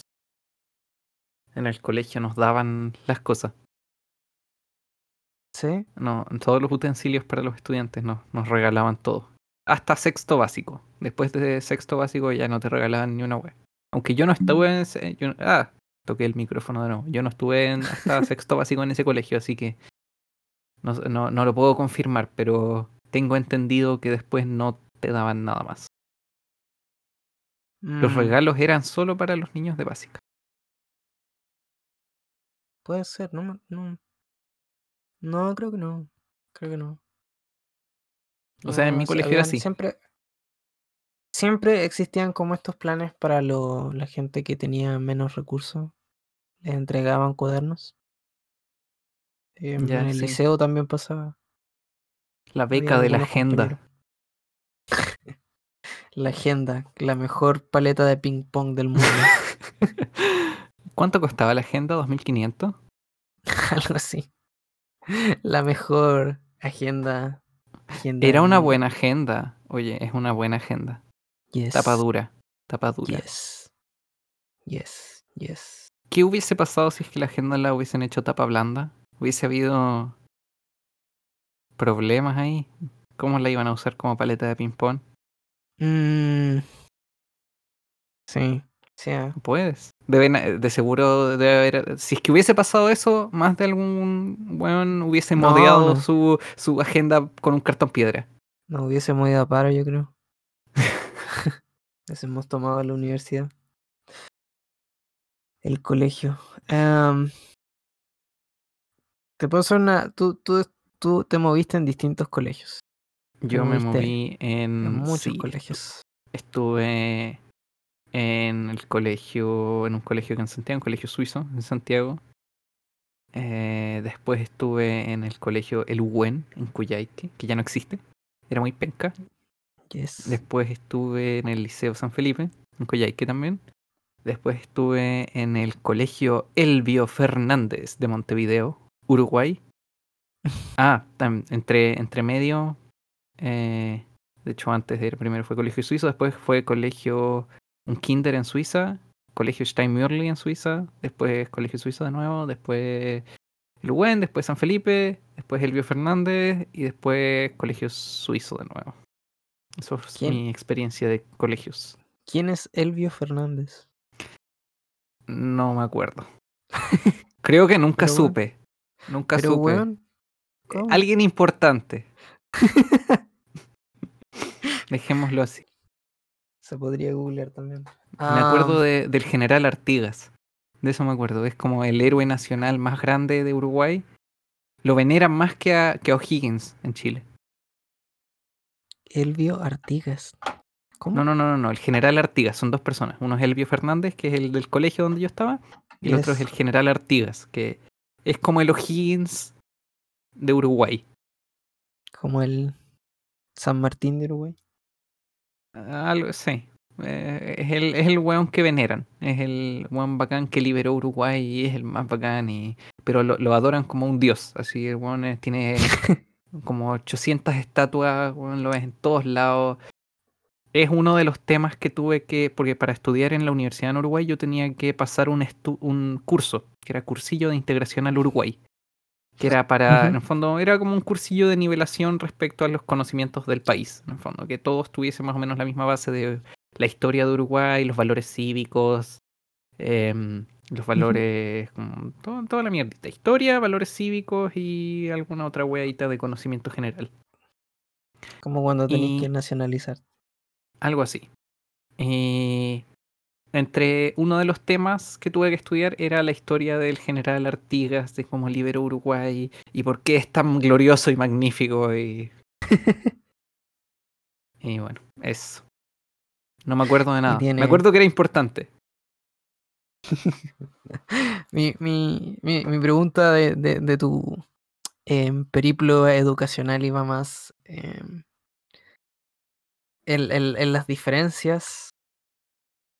Si podíamos compartir un poco las diferencias en cuanto al, al modo de enseñar o al, o al lo estricto que son. Yo durante toda mi, mi vida estuve en colegios católicos, escuelas católicas donde teníamos clases de religión y todo era estricto y el comportamiento y el uniforme y etcétera, etcétera. Y encuentro que es una experiencia bastante penca dentro de todo. A ti que te ha tocado eh, distintas experiencias, por ejemplo en San Felipe te tocó la experiencia religiosa y en Montevideo seguramente te tocó una experiencia muy distinta y en el colegio suizo teniendo también am, otro aspecto socioeconómico. Eh, eh, es muy marcada la diferencia, no es muy distinto. ¿Cuál es tu perspectiva? Exactamente. de- de- de- porque me, pregunt- me preguntaste al principio de como la, lo estricto y después cambiaste un poquito. O sea, la- la- va, más, va más que eso. Si, si notas alguna diferencia cuando es muy cargado como de a la enseñar. parte, sí, a la parte religiosa, cuando Ya, no es tan así. eh, Creo que, no, no sé qué es lo que opinarás tú, pero creo que ningún colegio en el que estuve, o sea, el único colegio religioso en el que estuve era el, fue el liceo, Sí. y tampoco creo que era tan religioso. ¿No? No creo que era tan religioso. Me acuerdo que teníamos Mm. religión obligatoria. ¿No lo sentías religioso? Sí, lo sentía religioso. Obviamente era un colegio católico y era un colegio religioso y estoy y, y no me gusta eso. Pero no era tanto. Creo que no era no era tan terrible. Me, me, po- Mm. me puedo imaginar situaciones mucho peores. Mm, Eh, mm, Sé que hay colegios en Estados Unidos donde les enseñan que la historia del mundo empezó hace 4.000 años cuando Dios creó el Edén. Bueno, y eso se los pasan en- como historia. En Chile eso debe ser ilegal seguramente. No Probablemente. seguro, pero, Pero- es ilegal. pero como que la separación, como que siento que el- el- el- la parte católica estaba muy marcada, estaba, estaba bien separada, estaba marcada y estaba bien separada. Como al inicio del día Mm. había que hacer la oración en donde si- nunca, a mí por lo menos nunca me pusieron ningún problema por no participar. Sí, sí, sí, por lo menos no. O sea, no cuando me tocaba a mí hacer la oración, yo se me permit, nunca tuve un problema porque por, por, por no hacer una oración religiosa, todas mis oraciones que yo hacía cuando no leía la agenda, porque todos leen la agenda, era siempre algo muy genérico de, ah, sí, estamos muy felices juntos y que tengamos un lindo día. Mm, Yo nunca tuve problemas por hacer una, una... Y como siempre era de a dos, siempre la otra persona podía tomar la, la oración si es que yo no quería. Sí, sí, también, también me pero pasó. nunca me sentí dis- como discriminado por, por no querer participar. Como la única, la única, las únicas dos actividades que creo que eran obligatorias, sí o sí, en donde sí tenías que participar sí o sí, y tenían connotación religiosa, era el mes de María, donde había que ir en la mañana a rezar y bla, bla, bla. Y A las principio misas. de año que teníamos misa y había que ir. La, la misa del, del curso, en el fondo. La misa anual del curso. Que yo fui una vez, el resto de las veces no fui, o dos veces de los cuatro años que estuve. Pero si bien es un colegio tampoco. católico, creo que no es un colegio muy terrible. Mm, En, eh, o sea, lo que te dije, sí, me siento, podría imaginar que, que, podría ser que peor. podría podría ser ser peor. peor. Ese- Esa es como Sí. el- la reseña. Podría ser peor. Em, Mm. Bueno, Respecto a... tal vez, tal vez tuve eh, experiencias muy distintas. Puede ser. No sé, a mí me hicieron copiar la Biblia. Eh, y eh, fue, fue en el, fue en el liceo. Fue en el liceo, sí, en el Ah, liceo. Qué curioso. Qué curioso. pero, pero bueno, ninguno de los otros colegios tenía, en donde estaba tenía carga religiosa. Eh, lo más bizarro que me pasó, como que en, en Chile siento que, en Chile y en Suiza en general, eh, siento que el nivel de, de qué tan estricto es un profesor se, se puede sentir mucho en el cómo hace su clase. Eh, Mm, o sea, ¿en qué eh, un- en el sentido de que un profesor es muy estricto y te va a decir silencio y, y se tienen que callar y, y, y cállense y, y- y anotación negativa o anotación Sí. positiva o llegaste tarde. Como que la comunicación que hay entre los estudiantes y el profesor te va a decir mucho de, de cuál es la visión que tiene el profesor para hacer clase. Como que es bien transparente. Como que Sí. si te portas mal o si haces algo mal, el profesor te lo va a hacer saber y tú te vas a enterar como estudiante. Eh, eso siento que es, es muy, es muy transparente. Me pasó tanto en Chile como en, en Suiza. Suiza no me acuerdo tanto porque era un pendejo. Tenía como 6 años. Eh, me, acuerdo, me acuerdo que en Suiza sí era, era una experiencia de colegio mucho más agradable. Tenía mucho menos horas de clase. Como que tenía horas de. te- Tenía clases desde las 9 hasta las 12. Pero es que era básico. un, era ahí un niño, sí. pues, Sí. También los, los chicos en Chile en- creo que tienen media jornada. Y creo que de unos días tenía clases después de 2 a 3 o de 1 a 2, pero no tenía más clases, eran máximo 3 horas al día o 4 horas al día. Em, Mm. y, y, y, y, y- Ah, y lo que me pasó en Uruguay era que era muy extraño porque em, yo siempre fui de llegar tarde a clases o de de en general me portaba bien en clases pero llegaba tarde. Ese era mi mayor problema. Yo de repente llegaba tarde a, a las clases de en, en Uruguay y nunca un profesor me dijo nada. Nunca me ll- llamaron a inspectoría nunca me, me hicieron nunca me dijeron que me anotaron nada nada no- ningún problema. Así como ah Pero- ya llegaste tarde pucha ya Pero estaba resulta- marcado. y después, a mediados de año, resulta que tenía como más de 10 anotaciones por llegar tarde y era como un problema grave y tuvieron que, tuvo que ir mi mamá a hablar de por qué llegaba tarde a clase. Y como, ¿qué? Así, ¿en, qué- en qué momento? Era cierto, había llegado tarde a clase, eso no lo, no lo niego, pero el, el intercambio de información no estaba ahí. Estaba acostumbrado a que te dijeran que le había cagado. Exacto. Eh, tampoco comparto mucho lo que tuve mucha. tu- terminé hablando con la directora del colegio también por, por ese mismo, porque encontraba muy bizarro que las notas que colocaran los que colocaban los profesores en Uruguay eran. se las sacaban del culo. No. ¿Cómo así? no. No había un seguimiento de tus notas versus el promedio final o tu puntaje versus las notas de tu prueba. No, ese seguimiento no existe. La palabra final siempre era la del profesor. No tenía forma de alegar o de eh, validar de que las notas que estabas recibiendo correspondían realmente a los resultados de tus pruebas. Era su mera percepción y cagaste. Era percepción. Era, era Eh. percepción siempre. Eh, la niña que siempre le iba bien, siempre se sacaba la nota máxima, no importaba si se equivocaba en una en una en un error o no, o sea, en una prueba. Yo vi, por ejemplo, vi varias veces en el año que en una prueba de matemáticas la niña que le que, le- que era la niña inteligente se equivocaba en una cosa y le ponían la nota máxima, que es un 12, y el chico que no le iba tan bien eh, se equivocaba también en una sola cosa y le ponían un 9 o un 10. Mm. Damn. Eh, por ejemplo, otra cosa que fue a mi favor porque eh, era con mi Eso- profesora de inglés. Eso em, puede perpetuar un poco. Hay una idea súper. Perdona que te interrumpa, pero hay como una idea súper nociva, creo yo, de que a los alumnos a veces los encasillan. Este alumno es porro y siempre va a ser porro.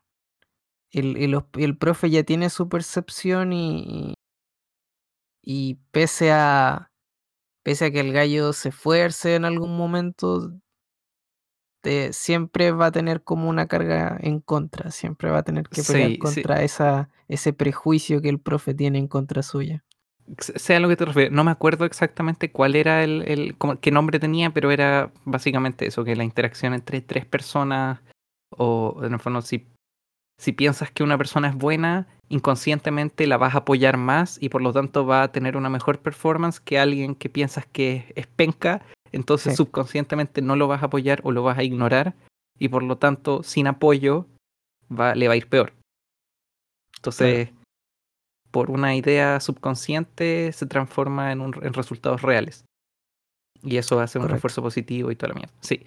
Eh, es un poco eso, sí, sí. Eh, a mí, por ejemplo, eh, una cosa que me pasó es que mi promedio en inglés, yo tenía muy buena relación con la profesora de inglés. Me encantaba inglés, eh, me encantaba mi curso de inglés, porque era un, era un curso separado eh, de inglés, nos separaban por niveles.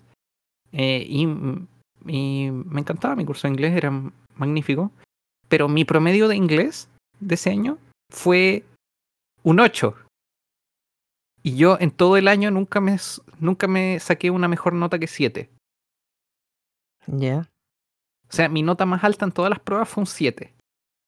Pero mi promedio final fue un 8. Ya. Y yo no, no, no, eso a mí no me hace sentido. No. me benefició en este caso. En casi todos los ramos me, me fue en benefició? contra. Ah, Me fue en contra, sí. Tenía un profesor extremadamente xenofóbico que me puso la nota mínima de aprobación, a pesar de que nosotros, yo con mi compañero, no, no esforzamos más que la mayoría. Em, que si, si yo era tan xenofóbico, era tan obvio, tan xenofóbico que si yo hubiese tenido la, si me hubiese enfrentado a él con la edad que tengo ahora y con el conocimiento que tengo ahora, yo habría probablemente dejado una queja formal en el colegio y en alguna otra autoridad educacional pertinente. Era muy Mm. obvio. Era Muy muy, muy, obvio. Porque el curso era puros chicos uruguayos y mi grupo éramos dos. Era yo, chileno, y un chico argentino. mm. Y el, ese profesor nos odiaba. Nos odiaba. argentino, argentino, uruguayo. Era argentino, era argentino uruguayo, su mamá o su papá eran uruguayos. él- ah, pero él había crecido en Argentina y él era argentino. Em, para, el rest- para el mundo él era argentino. Em, y el profesor nos odiaba, nos odiaba. Siempre las pruebas nos- que nos hacía eh, eran muy difíciles porque él lo- era la clase de programación. Y él siempre hacía las pruebas como en dos partes. Era la parte escrita, de haz un programa con estas características. Eh, haz el coding, haz el código que haga esta web. Y después venía la segunda parte que era una- un cuestionario oral. En el fondo, ¿por qué hiciste tal cosa de lo que, que hiciste? ¿Cuál es tu... o si te enfrentas a este problema, ¿cómo lo, cómo lo resuelves?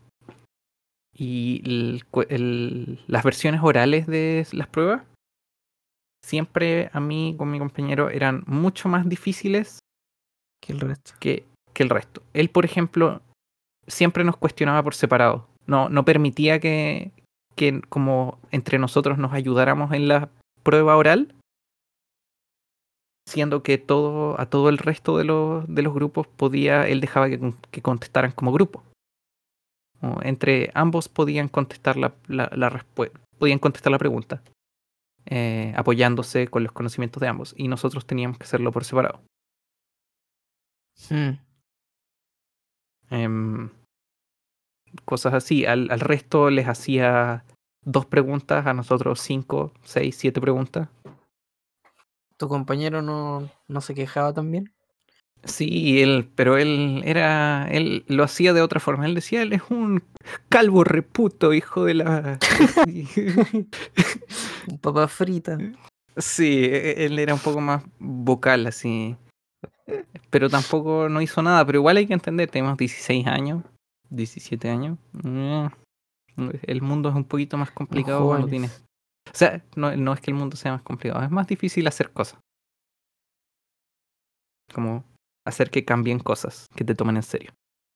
Em, mi recuerdo más profundo, y por, por eso le tengo tanto resentimiento a ese caballero, es que teníamos que, era la prueba final de, del curso, y había que desarrollar un juego en C. Ya. Y todos, todos,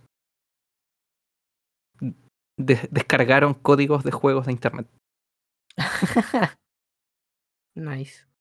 y los presentaron. Porque e- ese, esa prueba era como él la revisaba, revisaba el código y después hacía un cuestionario oral de qué significa esa parte del código.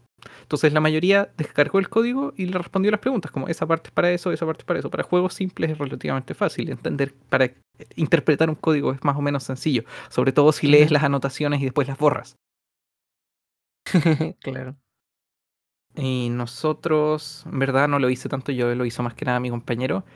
Eh, hizo como un. No era un juego en sí, era como un salvapantallas de una figurita que se balanceaba en el borde de la pantalla y se movía como estos logos de DVD que se movía en la pantalla. Era como eso. Y, to- la seleccionar el color, la forma, la velocidad, era como una cosa así. Y nos hizo pedazos el proyecto. Dijo que, eh, que no era un juego, que estaba mal, mal hecho, que... mm, Pésimo, o sea, que no cumplía con lo que él había pedido. Eh, Pero bueno, aprobamos con el mínimo. Que es lo importante. El pelado choto. sí, eso decía, sí, un pelado choto. Hijo de mi puta. Siento que ahí el, la educación chilena está al debe. Eh, el colegio nunca me enseñaron programación. Es algo que, que es el futuro y ya debiésemos incorporarlo a la malla de los niños. Pero te enseñaron a hacer un ascensor. programar. en tecnología, sí. Un ascensor con pilas. Yo honestamente creo que la programación no es tan terrible en que no te la enseñen.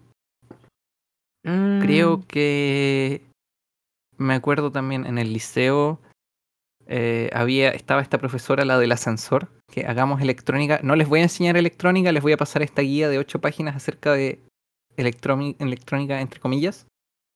Y estaba la otra profesora que era la viejita que nos enseñaba acerca, bueno yo no tuve con ella, le enseñó a mi hermana, de hecho, eh, acerca de electricidad, de, de cómo hacer una lámpara cómo poner bien un interruptor, cómo hacer que brille la ampolleta sin electrocutarse.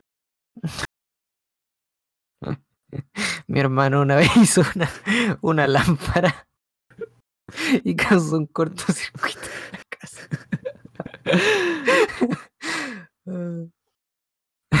Creo que eso es más útil, es un poco más... Porque no todos van a, van a necesitar programación en, tu en su vida, pero todos necesitan saber sí. cómo... Yo creo, Creo que, que no, yo creo que es más necesario saber cómo funciona una ampolleta y, e identificar cuándo vas a quemar tu casa pues, a saber cómo programar un computador. No sé, siento que Yo preferiría. me si cuesta algún día tengo pensar en hijos, una labor de. Bueno, yo pensando en el mundo de la oficina en el que no tenga que programar. Yo, si tengo hijos algún día, preferiría que le enseñen a hacer una lámpara a programar. No. Pero no me gustaría que le enseñaran a hacer un No ascensor en miniatura. sí. No, no, no tiene mucha. Mucha utilidad. Mucha utilidad. Am, voy a hacer una segue. No, no, no sé cómo hacer segways. Tú eres el, ex- el experto al parecer. Ahora vamos La- a hacer la- un la- segue a otro tema. Marcelo, por favor. Le salió súper bien. La que hiciste al principio me, me encantó, ¿eh? debo decirlo. Lo aproveché. Igual no decir. usamos porque nos, nos, de- nos desviamos del tema. Empezamos a hablar de, él, de las porciones de la comida de gato. La semana pasada íbamos a tocar un tema y realmente no lo tocamos. Em, con una conversación que surgió de un chat de WhatsApp sobre las agresiones y la intencionalidad a veces de las agresiones. Uf, Cómo, sí. cómo algunas palabras, algunas ideas pueden ser un poco nocivas, pero la persona que las expresa puede no, no darse cuenta o nunca le hayan dicho que en realidad no Ya, a ver, déjame. Creo que tengo una mejor forma de explicar lo que tratas de decir. Es en el fondo, bueno. en tu círculo, este, en tu círculo cercano, familia, amistad o lo que sea, está bien, yes. está bien soportar o aceptar la intolerancia. Y eso es la primero. est- Está bien, está bien eh, soportar la intolerancia que puede tener un individuo eh, si es que ese individuo pertenece a un círculo cercano tuyo. Eso es lo primero.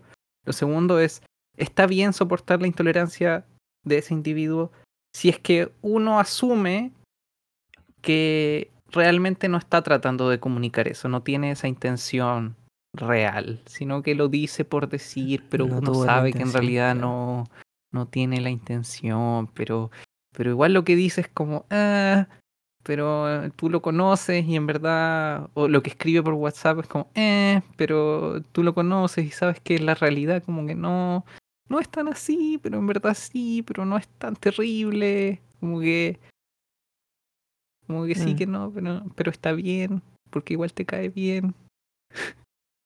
Yo siento que la, la, la situación, eh, la, la, que tuvimos, em, fue un episodio em, de homofobia casual. Em, y creo que el, el grupo la tomó en, un, en una manera muy positiva porque Muy, muy sana, fue la forma, creo que fue la forma más sana de lidiar con eso. Sí, sí, en realidad el, el grupo se, se, se burló un poco de la homofobia, no de Sí, manera fue- directa. O sea, en el fondo nos enfrentamos, para entender el contexto, nos enfrentamos a un poquito a, a eso en nuestro círculo. Em, y el grupo, nuestro círculo, la forma que reaccionó fue burlarse de la persona y de la idea. O sea, como desmerecer un poco la- lo que estaba, la, la- la- la- la- la intolerancia, la homofobia que estaba ahí en, es- en esa idea. Se lo castigaron, lo pichulearon, pero de buena forma. Como que le llamaron la atención, pero a través del humor, a través de lo ridículo que sonaba lo que estaba diciendo y no a través de una de, de odio de vuelta. No fue un cómo se te ocurre decir esto. No, fue como lo que Mira estás diciendo es muy ahueonado. sí. Lo que estás diciendo es muy ridículo, es muy estúpido y aquí no, No hay lugar. no, no nos vamos a burlar de ti, no te vamos a odiar, pero nos vamos a burlar si es que dices esas cosas que, que no compartimos. Sí. Em, yo creo que esa es la mejor forma de, de, de lidiar con ese tipo de cosas. Eh, eh, concuerdo, concuerdo. En el, en el contexto en el que estamos hablando, que es una persona a la que tú estimas. Claro. si Ahora, una- si es otra muy- persona. En- eh, eh, y hay que entender que lo que pasó es que no era un comentario de odio, era más un comentario de. Era. Era intolerancia, era intolerancia, no era como "Mm, odio a los homosexuales y todos deberían morir. No, no, no, no, no, no era tanto eso. Era más desubicado que, que otra cosa. Como el hecho, dando el ejemplo, no creo que haya tanto problema en decir el ejemplo. El decir, ocupar la palabra gay como o homosexual como sinónimo de que es algo penca. Claro, las cosas malas son homosexuales. Claro. Em, es más desubicado que, que terrible, digamos. Em, Yes, yes. Yes, Y bueno, también em, todo depende de igual del... Ahí va un poco en el juego de la, de la intencionalidad. Entre nosotros dos a veces hacemos comentarios eh, de ese tipo, pero son de manera irónica. Subentendemos que estamos Claro. hablando desde la ironía, nos estamos Eh, eh. burlando de esa, de esa manera de pensar. Es, claro, es distinto cuando. Creo que es distinto cuando te hablas de esa forma, cuando dices, ah, la- el weón gay. Como, ah, el weón penca. Es distinto cuando lo dice alguien que tú sabes que no lo piensa, versus cuando, cuando alguien dice, ah, el weón gay, el weón penca. Cuando la persona que lo está diciendo sabes que sí tiene problemas con, con los homosexuales. Sí. Sí, sí, hay una, hay una gran diferencia. Hay una gran diferencia ahí. Porque te cuesta interpretarlo, no sabes con qué intención lo está diciendo. Y ahí es donde eso es lo que estábamos discutiendo en el fondo. ¿Cómo lo interpretas? ¿Lo interpretas como irónico? Como que, ah, lo está diciendo irónico o lo está diciendo en serio? Sí. Sí, ahí, ahí hay un poquito de. Bueno, y nosotros también interpretamos, no le preguntamos directamente. Y eso podría Puede decir que que- está mal de nuestra parte. Puede que sea una persona muy progresiva detrás, Obvi- obviamente. con ideales de igualdad y quiere el matrimonio homosexual en Chile. Aunque no lo crean, el matrimonio homosexual en Chile todavía no es una realidad. Pero. Pero yo, a ver, quiero como resumir y condensar un poco la, la lección, si es que hay, porque creo que nuestra. Lo que nos pasó fue bien bueno. Que en el fondo, si te enfrentas o si se enfrentan como grupo a una situación así, yo creo que la, la mejor forma de afrontarlo en primera instancia es a través de el humor. No del humor de, de nos bur- los burlamos de ti como persona, porque eso no puede ser, no es necesariamente positivo, sino que nos burlamos de lo que estás diciendo. En primera instancia. En primera instancia, nos burlamos de que lo que estás diciendo es tan estúpido que ni siquiera nos vamos a detener a, a analizarlo. Como tan huevona que ni siquiera nos vamos a, a sentir mal. Tan imbécil. Sí. Sí, es un. Ahora, Es una- ¿qué pasaría me- si se repite? Si es constante. Ahí es distinto y no sabría Ah. cómo, cómo, cómo hacerlo, cómo enfrentarlo.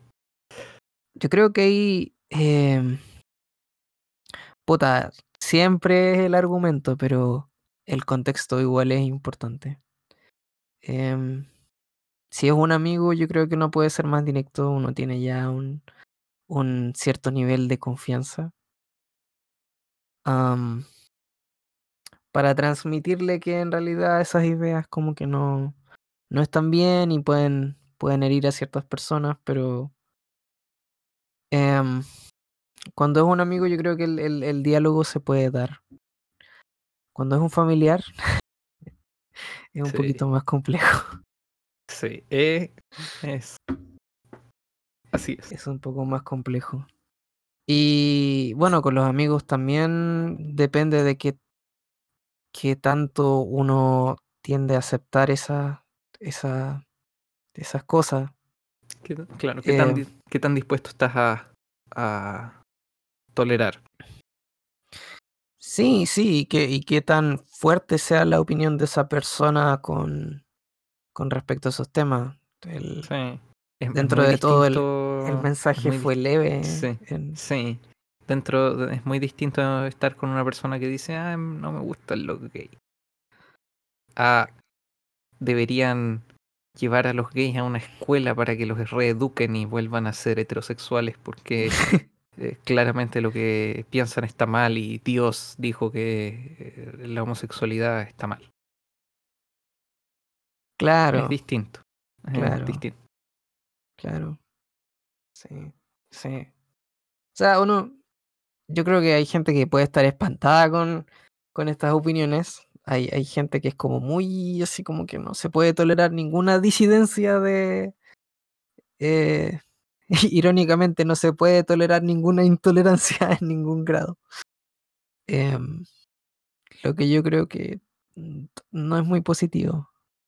Yo Lleva, lleva a, a como que te, te rodees de gente que solo piensa igual que tú.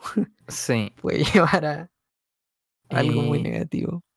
encuentro que si uno se radicaliza, lamentablemente, porque a uno le gustaría como ah, que, que todos seamos tolerantes y que todos seamos como entendamos a la otra persona y y hoy si veo algo que no me gusta, si veo algo de intolerancia, es como "Oh, quiero hacer algo al respecto, algo con resultados inmediatos. Quiero que eso se acabe ahora. Pero cuando Sí. uno, en mi opinión, cuando uno se radicaliza, quiero que cambio ahora, voy a hacerlo ahora, extremo ahora, hace que la respuesta de la persona también se radicalice. Puede que la persona se vuelva así como, oh, wow, he tenido una, una revelación y ahora nunca más voy a hacer ningún comentario que pueda herir a un grupo. Voy a ser la persona más tolerante del mundo. Gracias por corregirme y llamarme la atención. O puede ser lo contrario, de te odio a ti ahora y eres una mierda y yo voy a... Mi opinión es la, la mejor opinión y... ¡Ugh! Sí, sí, sí. Sí, es, es una, una corriente igual eh, pasando un poco a, a la, cultura también del internet. Eh, esto de los social justice warriors, hay gente como que cae en esos círculos viciosos de burlarse de los social justice warriors. Y finalmente que tus esfuerzos por, por cambiar y, y- y- generar como este, este cambio en la intolerancia no sean fructíferos, no lleven a buen puerto. Exacto. Eh, cuando uno se pone extremo hace que... ah, Fuerza, fuerza es una respuesta. Y de repente forzar una respuesta no es lo mejor. Eh, cambiar, lo mejor es cambiar a la gente a través de cosas lentas y progresivas, no El diálogo. radicales rápidas. Exacto. Sí, sí. También hay gente que no se puede cambiar. Sí, eso También es cierto. También Pero hay esa que- gente se va a morir. sí, Y todos Sí. se van a morir. sí, sí, sí. Y hay Sí. que cambiar a los hijos. Hay que evitar que los hijos sean así. Y así, así se logran, Yes, así evolucionamos. yes, yes, yes. Sí, pero yo creo que yo creo que de a poco las futuras generaciones son son más receptivas, en mi opinión. Yo lo veo en los en los niños más pequeños. Sí, los niños. Es chistoso porque los niños chicos no, no, no piensan. No piensan como cosas de raza o cosas de sexualidad o. Esos esos son comportamientos aprendidos. sí, no es algo que salga de manera nada, natural. Como. "Ah, No. El, el- el tío y el tío están juntos. Ah, se quieren mucho. Ah, está bien. Sí. Ni me lo cuestiono. Se quieren mucho. Listo. Sí, no, pero sí, sí, también está la gente con esa visión extrema, ¿no? Los niños se van a... Les estás enseñando y esta es tu agenda homosexual y no está bien. les, está- les van a enseñar cómo te- técnicas de masturbación. Les van a enseñar cómo tener sexo. Sexo seguro. Niños de niños jóvenes de nueve años. Sí, ¿Cómo puede sí. ser esto? ¡Ah! Tengo, tengo fe que las futuras generaciones van a ser mejores en ese sentido. Sí, sí. Pero si tienes uno de esos amigos con visiones muy extremas, em, Búrlate de él. Sí, búrlate de él. Si descubres que uno de tus amigos es un nazi, bueno, está bien cortarlo. Está bien. O sea, no te burles de él, búrlate de sus ideas, no de él. Pero de forma. Siempre el humor. Humor con buena intención. hum- Humor honesto, no humor con. No humor malvado. No sé si se entiende. Fue bonito que saliera de manera orgánica. Como que nadie se organizó Sí. para esa organizó. respuesta. Fue algo bonito. Sí, Bueno. que- fue algo eh, hermoso. voy a pasar al siguiente segue. De finalizar. finalizar el, Damn. el, el porncast. El Pornhubcast. em, ¿Cómo nos va a cortar, Nevin? Estoy muy ansioso. em, Si yo soy el iniciador, tú tienes que acabar. Va a ser el acabador. bueno, voy a acabar. eh, me encanta acabar. Ajá. Lo disfruto mucho. Mm, eh, porque estoy viendo, lo voy a acabar diciendo que estoy viendo el reloj y llevamos mucho tiempo. Eso es algo que hemos cambiado. No estamos tan preocupados del tiempo. Exacto. Em, En cierta parte me gusta.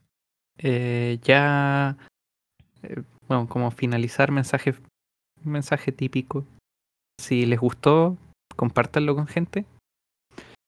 Eh, si tienen algún comentario, lo pueden hacer saber. Todavía no sé cuáles son los canales para hacernos llegar comentarios. Voy a tratar de averiguar cómo levantar esos canales eh, de Twitter. interacción para que nos puedan escribir mails y cosas de, qué sé yo, por Twitter, Facebook, mensajes directos a través de la plataforma que lo estén escuchando, no tengo idea. Pero eh, lo voy a empezar a, a revisar para cuando, para que estén atentos. Em, y eso, eso en realidad, compártanlo, denle pulgar arriba, suscríbanse, favoritos. Me gusta. Me excita. Muy bien. Muy bien. Cuídense y besitos. Que estén súper duper. Y, y, por si hay gente que está en la misma situación que yo, que no se ha cambiado de domicilio electoral, tienen hasta el viernes 21 para hacerlo. Háganlo. ¿Para qué? Para la votación de, Para la votación de abril. del, de, lo, de la De los convención. constituyentes. Yes. Es. Háganlo, sean responsables. Los que no Yes. pudieron votar por ser como Marcelo. Yes. No cometan el mismo error que yo. Tienen hasta el viernes. Adiós.